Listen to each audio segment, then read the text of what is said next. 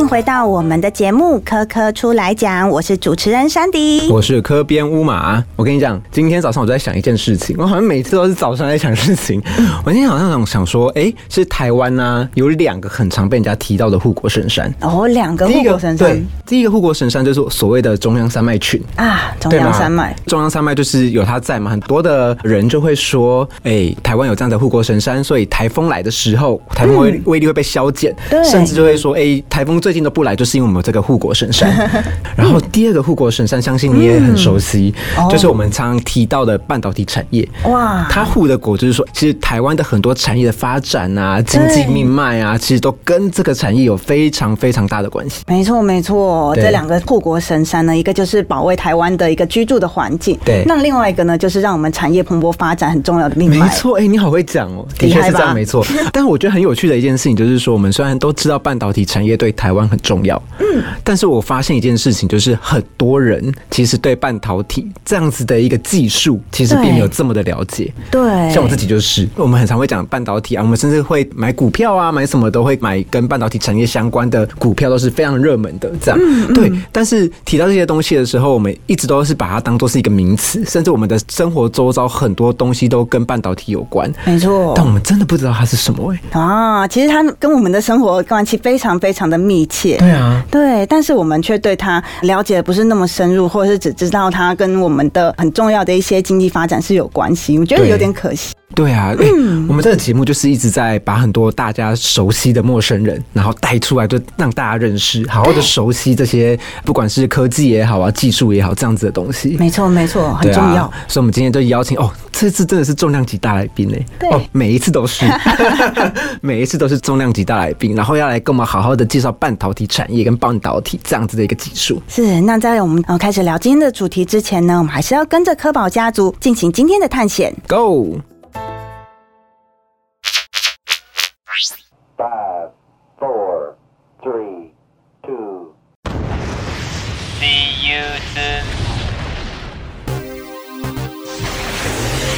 去过了这么多星球，还是觉得地球最棒了。看来我真的是有点想家了耶。那回地球休息一下吧，好想来杯好喝的珍珠奶茶。啊！不会吧！居然在这个时候故障，离地球还很远呢。嗯，应该是电脑出问题了。希望下一颗星球有人可以帮忙。啊，欢迎来到科技星，请问有什么可以帮你的吗？天啊，太幸运了！哎，你可以帮我检查我的飞船吗？系统好像怪怪的。哎哎哎，别拉我，我自己会走。嗯，只是电线接触不良了，我已经帮你修好了。太好了，谢谢你。那么跟你结算一下费用。好。呃，呃，糟糕，我的旅费花光了。真是不会理财啊。没关系，我们科技星有个规则，如果你付不出钱，也可以用知识来交换。那么，请你告诉我，这片小小的四方形是怎么做出来的？哦。那是晶片，呃，但是详细我也不太清楚。那么就让我们跟着主持人山迪乌玛与这次的来宾应用材料公司全球技术培训中心廖清丽经理一起寻找答案，帮助我回家吧，Go！好，听完了科宝家族的探险，那我们要进行的是今天的主题——半导体的产业。那我们今天邀请到的老师呢，是来自于应用材料公司全球技术培训中心廖清丽经理，欢迎 J C 老师。J C 老师，欢迎你，欢迎老师。谢谢两位主持人 Sandy 跟姑妈，看到老师非常的开心。对 是，先简单自我介绍。好啊，好啊。啊，我叫廖庆丽哈，大家好。那我目前服务于应用材料全球技术培训中心行政经理。其实我的工作在应用材料已经超过二十年了，哦，好久，嗯。哎，而且我工作大部分都是从事技术培训的工作，嗯，帮助我们全球的工程师还有我们的客户，对。啊，指导他们认识了解半导体。哎，所以你找我来就对了。哇，太棒要讲半！导体，哇哦，我觉得这件事情很有趣诶。杰西老师，对他不仅是跟工程师介绍半导体，或者是甚至是你们的客户介绍半导体，他今天也要来跟我们的听众，哇，这完全是 Pro 级的一个介绍诶。对对对，而且啊，像是我们在科教馆里面有跟应用材料公司就合作了我们的半导体展，所以大家也可以透过展示的方式来认识半导体。但今天更特别的是，我们邀请到了 J C 老师本人，可以透过收听 Podcast 的形式呢，对于半导体有更深入的认识。没错没错，那我们当然啦，就是讲到半导体，一开始我们就直接开门见山的问老师了，就是我们刚刚一直在讲说，我们对半导体这样子的名词很熟悉，但其实完全不知道他在干嘛，或者是他是怎么样的一个技术，所以首先就想要先请老师，就是帮我们深入浅出的带一下，哎，半导体它到底是怎么样子的一个技术呢？OK，好。其实呢，我们平常日常生活当中，嗯，不管是食衣住行娱乐，嗯，方方面面呢，我们都有用到半导体所制作的这些电子嗯零件、对电子材料。那像是比如说，我们常会用手机叫外卖，对对不对？或者说我们骑着摩托车，对，开着汽车，对。那还有家里一些家电用品啊，甚至每个人眼睛永远离不开的手机、平板电脑这些，它里面呢都有许许多多的半导体零件。哇，真的是无所不在耶！对就是完全充斥在我们的生活里面。诶，老师，我有一件事情很好奇耶，就是我们在听讲半导体、半导体的时候，它是有两个词汇组合起来的，一个是半，一个是导体。那我们常常会想到导体，就是比如说电流会通过，它也算是一种导体吧可以导电对，可以导电。所以我们对于导体这样的想象就是导电。那所谓的半加导体的半导体，它到底是什么东西？嗯那雾马，你会不会觉得这个半导体是不是电导一半哎才叫半导体？对它当然不是这样啊。基本上电呢不可能导一半啊嗯，要么就导通。对啊，比如说透过金属啦、铁啦、铝啊、铜啊等等这些，好，它可以让电流传导。对啊，这是导体。那另外像木头啦、啊、塑胶啦、橡皮这些，它电是导不过的。对好，那叫绝缘体。嗯，半导体到底是什么呢？那其实呢，半导体材料它是介于导体跟绝缘体中间的一种特性的一个特殊的材料。对这种材料呢，我们希望它导电的时候，它就要能够导通。啊，那我们希望它不导电，那它就要能够绝缘。哦啊，所以它的导电性可受控制，哇这叫半导体。哦，有时候可以导电，有时候又不能导电。对，由我们决定。那为什么会需要这样的技术啊？就是听起来好像它就是一个导电的载具，或者是导电的技术。就是这个技术它厉害的地方在哪？就是说我们为什么生活中那么多的东西都会跟它有关呢、它传递的是什么东西？OK，所以像这种东西呢，感觉就像一个开关，对不对？对或者像水龙头，嗯。好，它可以打开就让水流出来，对。好，或关闭的时候水就流不出来。嗯嗯，那其实这个打开跟关闭之间呢，就代表着零跟一。哎、那我不晓得你们了不了解，现在其实我们已经进入到了这个数位的时代，数位，嗯，一切资讯的传递都是零跟一。对，哦，我们所有的资讯，不管是影音、文字等等，都是透过零跟一来传递的嘛。对，哎、就好比说好了，假设有一天我们去顶级餐厅用餐，对，点了一颗德国猪脚，嗯。啊，那这时候嗯，waiter 上了一个美美的德国猪脚，哇，炸的非常油亮酥脆，马上拍照，对，马上拍照，对吧？马上拍照。哦不是先动刀吧，先喂手机，手机先吃，对，对，所以你会用手机把它拍照，没错。然后上传到云端，对。对，跟你的亲朋好友分享，没错，甚至有的要弄什么呃限动啊，对不对？哦像这样子，你可以想象，当你把这个照片上传的时候，这猪脚是怎么样？飞出去吗？猪脚，猪脚，猪脚就飞到云端去了。好像哈利波特，是，哦，如果这样就太可怕了，你知道吗？我们在路上呢，就会有一下真奶飞过来，对。真奶，真奶，真奶，还有卤味、卤冰淇淋。味卤味呃，到处都有食物飞来飞去。对对。啊，那实际上呢，这个资讯在传递的时候对，它是必须透过零跟一。嗯，所以你手机里面呢有个晶片，对。它把这个照片呢转换成零跟一的讯号，嘿，然后再借由这个通讯的晶片，对。好，透过这个电波把它发送出去，嗯。零一零一的讯号就送到云端了。对。那你的亲朋好友呢，他如果连到云端，然后就把这些零一的讯号下载。对。那在他的手机上面再把这些讯号还原成美美的主角。照片，这就出现了。哦，所以就是他在要把讯息得发送出去的时候，是透过零一零一的形式，要把它变成转换过来，然后才能发送出去。那接收到的那一端，他就必须再把它还原回来，才会再变成原本的东西。对，哦，这个很像魔术哎，听起来很可怕哎。所以说，我们的很多的讯息啊，或什么的，就是透过半导体去把零跟一这样的讯号给送出去。对，所以晶片里面呢，要有许许多多的这个微小的开关的装置。对那每个开关可以由我们来控制打开或关闭。对那就形成所谓的零跟一。对哦，所以你知道吗？一个苹果的晶片里面大概有几颗开关呢？是百万、千万、亿？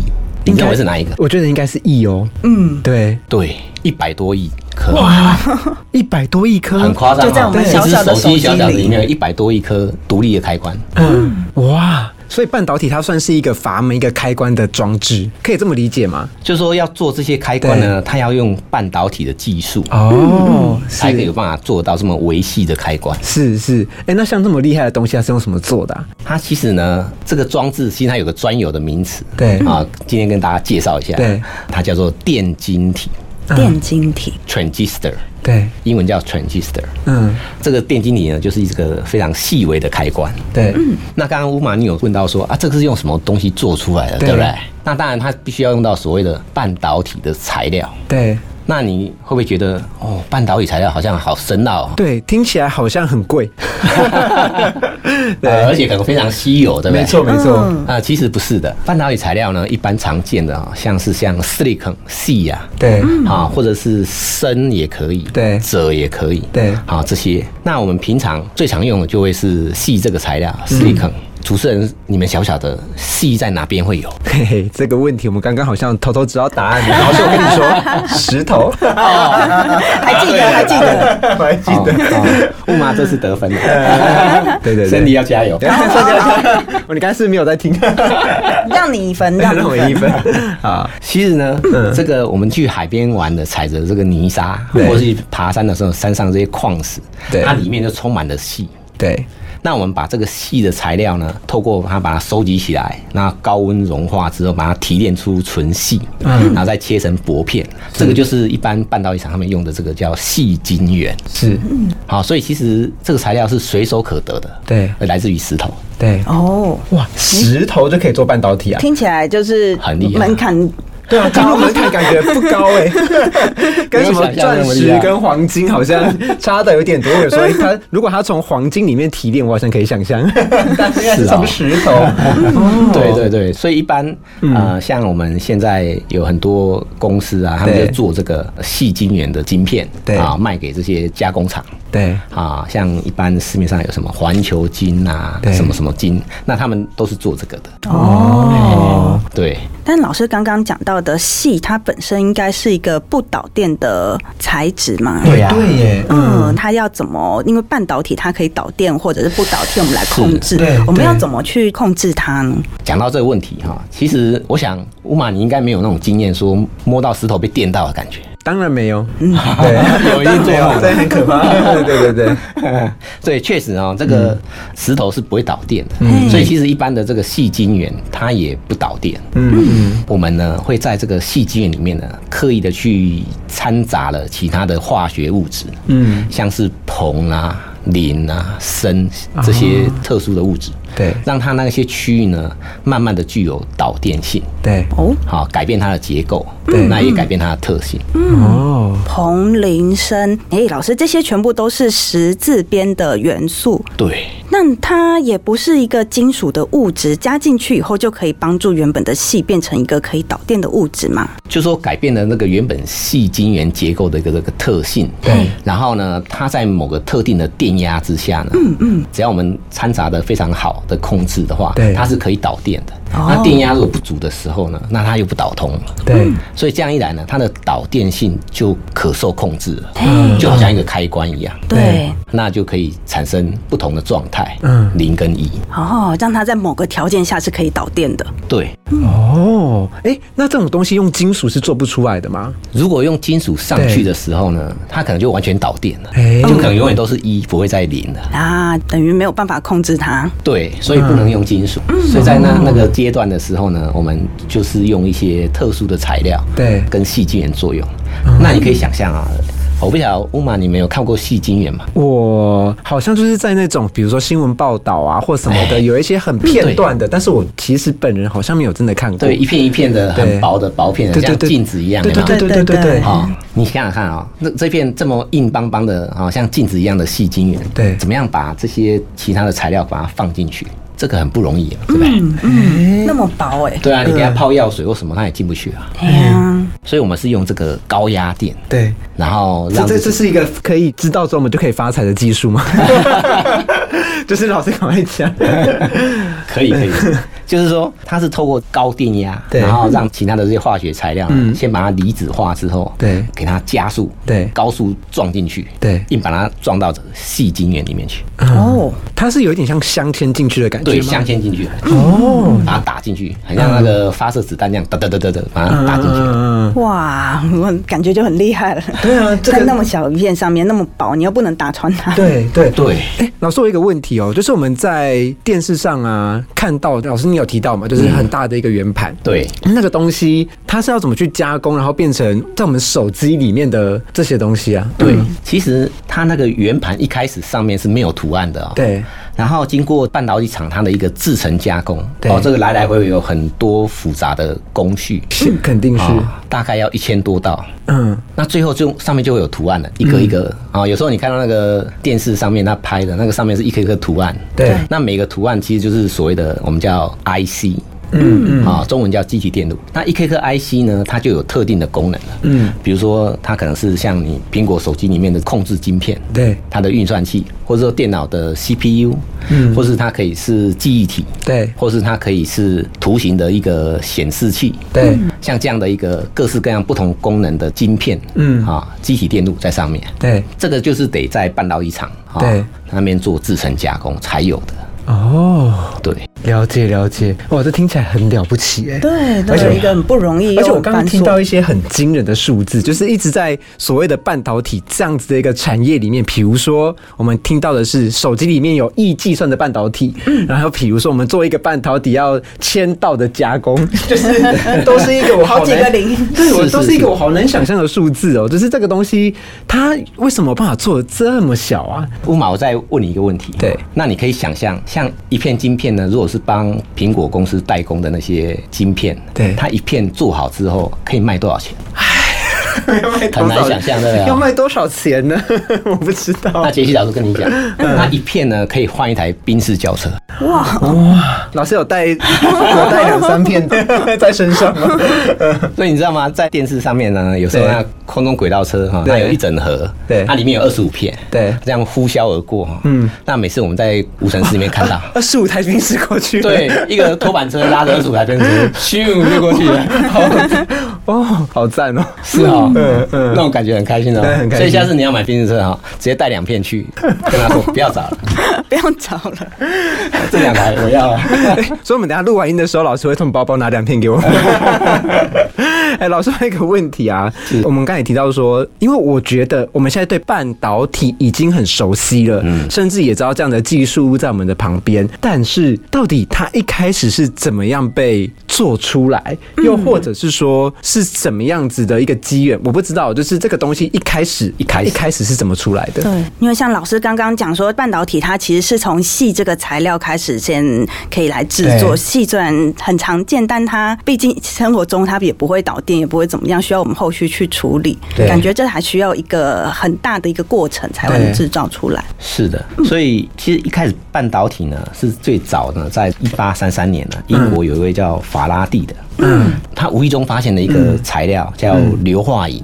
好，他是第一个发现半导体材料的。嗯，那就是他有一次他在电力的实验，对嗯，然后他就把这个灯火呢靠近这个硫化银，对，结果发现它的导电能力竟然上升了。哦，那把灯火远离的时候呢，哎、对。导电能力就下降。对，那他就觉得很纳闷，一般的金属哈在高温下，导电能力是会下降的。对，所以这个可以算是人类有史以来第一个发现半导体的材料，嗯应该就是这个英国的这个一八三三年他发现的，对。啊这个法拉第。对，后来当然陆陆续续呢，有其他的科学家对。在不同的材料上面对。啊，又发现了，哎，这个物质是可以导电性可受控制。嗯，好，那慢慢的陆陆续续就发展出到现在，我们用细为基础，当然也不是全部都用细的，对。也有像其他的像什么用生化钾啦，对。或者用其他的，现在是还有什么碳化系等等不同的材料，嗯，在上面也有发现它是可以做成导电性可受控制的，对哦这些元件。它可能在某些条件，像老师刚刚讲的一些高电压，或者是法拉第发现的温度这些条件下，可以去控制它的导电性。对，我觉得这整件事情，包括就整个半导体演进到我们现在看到的这样子的一个完整的产业链，甚至是完整的一个生态系，甚至是跟我们的生活息息相关。我觉得最有趣的地方是，它其实发明出来也不过是一两百年的历史，而且甚至它真正被应用，嗯，更是这数十年间，然后就发展出，不管是说，哎，我们在一个手机里面有亿万个半导体，甚至是我们知道了我们要有上千道工序是制作出这样子的一个技术物，哎，我觉得这很可怕哎、就是人类在这短短的几十年间，这样的东西的发展是飞快，而且是很可怕的一个速度哎、对，掌握那个控制方法之后，它就变得有各式各样的发展出来对。我有时候会很佩服人类，人类到底是怎么办到这些事情的啊、那老师，包括这样子的发展，我们现在的半导体的进展，它现在到了哪里了？其实呢，人家有一句话说，科技始终来自于人性，没错对那我们在使用这些行动装置的时候呢，我们当然就希望它是可以越来越轻薄短小。对。那我不晓得，呃，山迪或乌马，你们以前有没有看过最早的一支行动电话，叫大哥大？哦，有长得跟鞋子一样大有印象，对。它只能讲电话而已，它感觉是拿来干架的，对对对，打架他可以给他敲 别对对人头。对对对对当时那个那么大一只，它只能讲电话，对没有其他功用，对对不对？现在呢，随便一只智慧型手机，哈，它不止可以讲电话，又可以上网啊，当一台电脑，对不对？对。还可以当什么导航，对。然后还有摄像机，什么各式各样功能都有，而且这个尺寸越来越小，嗯。嗯，所以这个就是拜这个半导体技术持续蓬勃发展。是，哎，那你知道最早我们的制程技术是三千纳米，哎，一开始台湾在进行这个半导体的这个发展的时候，嗯。那现在已经跑到三纳米以下了。对。哇，好厉害哦！哎，老师，等一下哦，纳米是怎么样子的一个单位，或我们要怎么去理解纳米这个概念？纳米就是、嗯。呃十的负九次方公尺，嗯，所以这个可能也没什么概念哈、对如果我们用红血球的细胞或是细菌哼，它大概它的尺寸是一百纳米，嗯，细胞里面会有一些染色体，对。比细胞更小了哦。对。它的尺寸大概就是十纳米。对。那如果是一个分子，大概就是一纳米。对，那一个原子可能就零点一纳米，嗯。大概是这样的。其实都肉眼看不见。反正都看不见就对了，因为我刚刚想的是什么，你知道吗？就是我一直对于纳米的想象非常的浅薄。嘿，每次听到纳米或这个画面，就是有一个你们知道米雕刻吗？对，有。我想的都是那种哎、米雕刻那个就是很纳米的东西，结果纳米是完全看不到的。那完全看不到的东西，它要怎么被制作出来啊？对，所以这个就不得不佩服这个半导体的这个技术的发展，可以进行到把一个开关做成，比如说非常微细啊，只有三纳米以下，是，那它就是一个开关啊。嗯，怎么做呢？其实它在制作的时候呢，我们已经发展到需要在晶圆表面上面做一些制成加工，对。比如说镀膜。对。那镀膜如果三两下镀上去，可能好几十纳米去了。对，哦，所以我们必须要用原子层的镀膜，嗯，透过化学反应，让它上面一次上去一层原子，那再镀一次就第二层原子，对。那就是零点一纳米、零点一纳米这样一直镀上去，嗯。那这样才可以精准的控制嗯。哇。它的这个厚度，哇，很神奇哦。微观的技术哎，这是我没办法想象的世界，这是我没办法想，但是完全没办法。老师刚刚讲到血球的时候，我还可以想象说，我可以用显微镜等等看到血球，但是更小的，我就真的是没有办法去想象了，甚至还要在上面慢慢的镀模真的是很厉害。对，所以现在他们这些呃纳米以下呢，它已经超越光学所能看得到的里面的线路，嗯，所以我们必须要用一种叫做扫描式电子显微镜，嗯，把它放大好几万倍，嗯，才可以看出图像。对，哎，我觉得 这个东西已经完全就是很多已经突破我的想象了，因为我对于半导体啊，一开始的想象也是非常浅薄。就是老师刚刚有讲到嘛，就是我们电视画面中会看到好几块很大一块的那个东西，我就想说哦，就是一个很大的我们很熟悉的电路板嘛，就大概就是那这个感觉。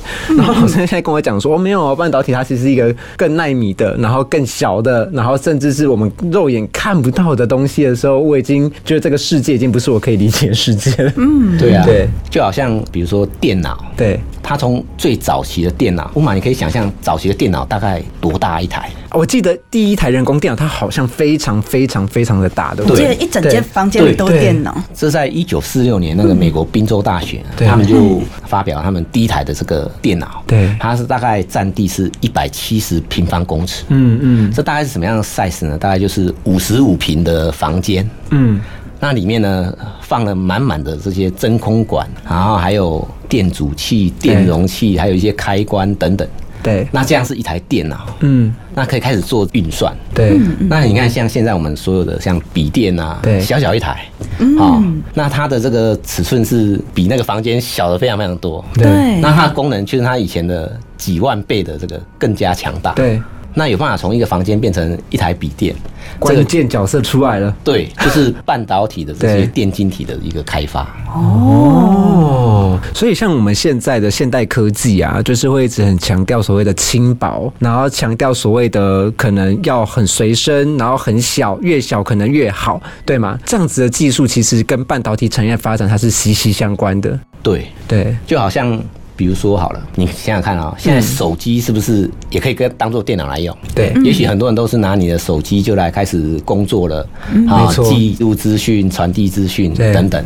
对。那其实手机又比你笔电对，更小了，可能只五分之一而已，对不对？对？但它的功能却跟笔电是一模一样，对。甚至还超越。嗯，那怎么办到的？啊，它其实呢，这个最关键的呢，就是说早期像在笔电里面呢，嗯。它在主机板上面呢，它有许多的不同的晶片，对比如说会有 CPU，对。用来运算，对。好，就好像人类的大脑一样。对。笔电里面还会有一个叫做 GPU 哈，图形的一个运算，对。就是像显示卡啊，呈现这个影像在荧幕上，对。那甚至也有一些记忆体。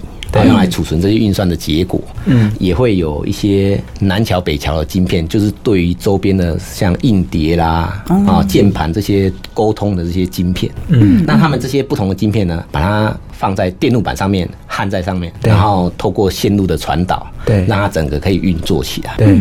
那手机里面呢，它就把这些不同的晶片呢，把它全部整合在一个比较大的一个机体电路的晶片上面。嗯所以现在新时代的这个晶片哈，它里面不是只有单一功能，嗯，它里面包含了有 CPU 的功能，嗯，GPU 的功能，嗯嗯嗯记忆体的功能，嗯还有什么南桥北桥这些，全部整合在一颗晶片上面。对所以这个制作更复杂。嗯那你想想看，它要一个晶片要塞下这么多东西，它就必须要更小、更小，一直缩小。对，所以纳米的东西要被发展出来。对，哦这是我们很厉害的地方。对，算是我们有这样的需求啦。可是我刚刚老师在讲的时候，我突然一滴眼泪差点滴下来。就是我们现在就是可能在搭车的时候要处理公事啊，然后可能在家里可能要划手机的时候要处理公事啊。我们也可以说，这一切的元凶都是半导体嘛，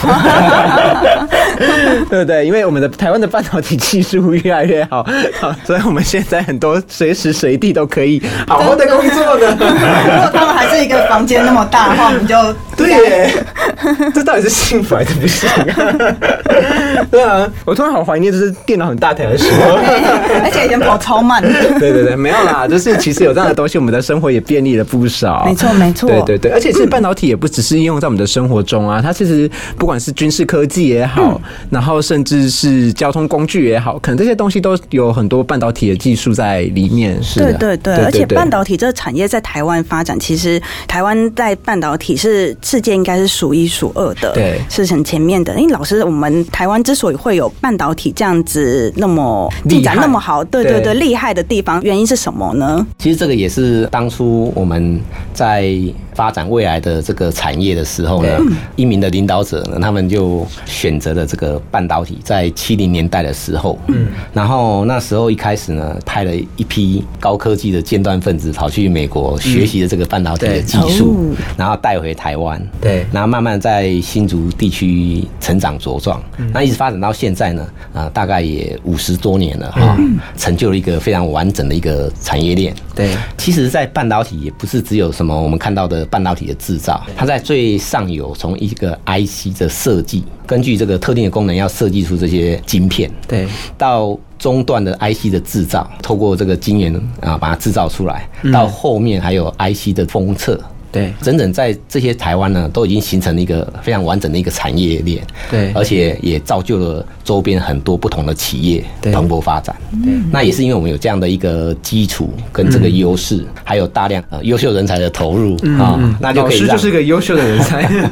对啊，我也在这个领域从事二十几年的工作。嗯，事实上，我们目前呢，不只是在先进的制程代工，对，还有封装测试，在全球是世界第一。是哇，那我们在产值上面。更是世界第二嗯！所以台湾确实是一个小岛，可以发挥这么大的能量。对，嗯，非常厉害的。对，其实我觉得蛮有趣的一件事情是，像我们台湾的半导体的发展已经是世界知名的嘛，然后甚至说可能很多欧美国家，然后甚至是哎可能日本什么的，对于台湾的半导体都是蛮依赖的。那我很好奇一件事情，就是我们现在的半导体的技术发展成这样，那老师刚刚也稍微提到，我们现在的发展是越来越耐米，然后越来越小，然后越来越可能可以在越来越微观的世界里面去制作它这样。那我很好奇就是那半导体的未来。他追求的除了小之外，他给我们的一个未来的蓝图，跟或者是说老师您想象的那个未来的图像是什么？就是半导体产业的未来，它到底会长什么样子啊？那当然，随着我们科技的创新呐，哈，对，目前来说的话，我想十一住行娱乐，除了没办法把晶片吃到肚子里去嘛，对，好，还没有这个部分，嗯，那也许哪一天，说不定镜片可以吃进去，先不要，帮我们处理一些东西，是是，啊，当然，我想在这个。产业有非常多优秀的人才，那他们持续在耕耘新的一个技术，对，然后甚至开发一些新的创新的一些材料也好，还有这些各式功能的零件，对，那就是帮助人类生活越来越便利，对，对，我想未来也是朝这个方向。是是是，只要有需求，我想就会呃想办法把它做出来。没错没错，人性的需求。对，就感觉它是一个让这个世界追求更完美的一条道路上，它是一个相当必须的一个技术，对吗？对。那像我们应用材料呢，在今年的十一月十号，我们就迈入了五十五周年。哎，所以应用材料在半导体整个产业呢，从最早的这个四寸、五寸、六寸的设备，到八寸到十二寸，那持续从什么三千纳米让到三纳米以下，那我们持续都在这方面呢，提供各式各样的新的技术的一个研发，甚至机器设备的这个开发，是。让整个 IC 的制造，他们可以有。这样的一个设备来使用，对啊，才可以跨到下一个世代。对，那我们全球的团队也持续在开发新的这个设备，对啊，来帮助人类可以达到更棒的未来。嗯嗯嗯，其实啊，我们科科出来讲这个节目啊，我们聊了好多的东西。我们从宇宙外太空，然后到地球，对，像我们前几集就聊到了，就是整个太空的世界嘛，嗯，对，然后提到就是人类往太空发展。迈进这种向外发展的这样子的一个很重要的一里程，嗯，对，对于探索外太空，对于地球的一些，哎，可能有一些帮助或什么的，但是一个很大的一个很宏观的世界，甚至我们是看不到的。但是我们如果以技术面来说，我们从半导体就看到了一个人类对于微观的东西的追求，已经进到了一个非常细微细微的一个状态。那从微观的世界里面，也得到了很多帮人类的生活啊，或者是人类。的技术发展的一些很重要的一些突破，没错没错，就是整体人类的发展，并不只是在一些比较巨观的建设或者是产业上面。我们在围观的部分呢，其实刚刚老师有讲到的，当它做的越来越小，处理的速度越来越快的时候，可以连带的把一些相关的产业都把它带往下一个境界。那其实整个发展起来就不一样了，我们感受就很深刻啊！你十年前跟现在，我们对于手机或者是一些三 C 产品的的使用，也是大大的改变了我们的生活。没错，嗯改变得很剧烈，非常的剧烈。真的真的，尤其这这些技术的发展，其实就老师说的，比如说，哎，台湾应用材料公司也也成立了五十五周年嘛。那这五十五周年其实也带着就是台湾的整个技术的发展，是一个很大很大的一个突破。哎，就是它是一个很大的一步。虽然五十五年听起来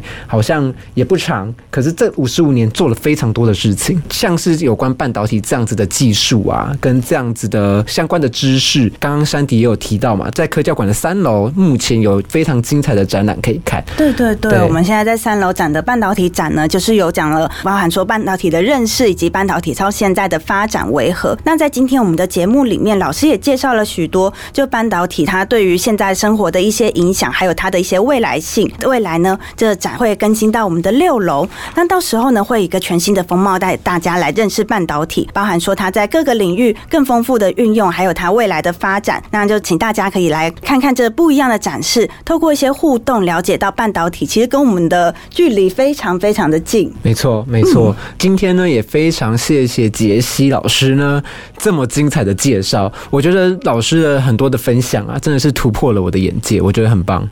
对，真的，谢谢杰西老师，谢谢老师。对啊，带我们认识半导体这么这么厉害的一个技术。那其实呢，如果对于半导体啊，或者对于杰西老师有很多的问题想要问的听众朋友，或者是说觉得乌马跟山迪没有把问清楚的问题，然后想再更进一步提问的朋友们呢，都可以到科教馆的粉丝专业呢留言给我们。嗯，欢迎大家来讨论。对，又或者是呢，也可以在 Apple Podcast 下面的留言区留言给我们，给我们一些赞美。是，这很重要。也给也给杰西老师一个赞美。好，谢谢谢谢谢谢老师，谢谢老师。对，那我们今天的节目呢，差不多到这边要告一段落啦，大家拜拜，拜拜，拜。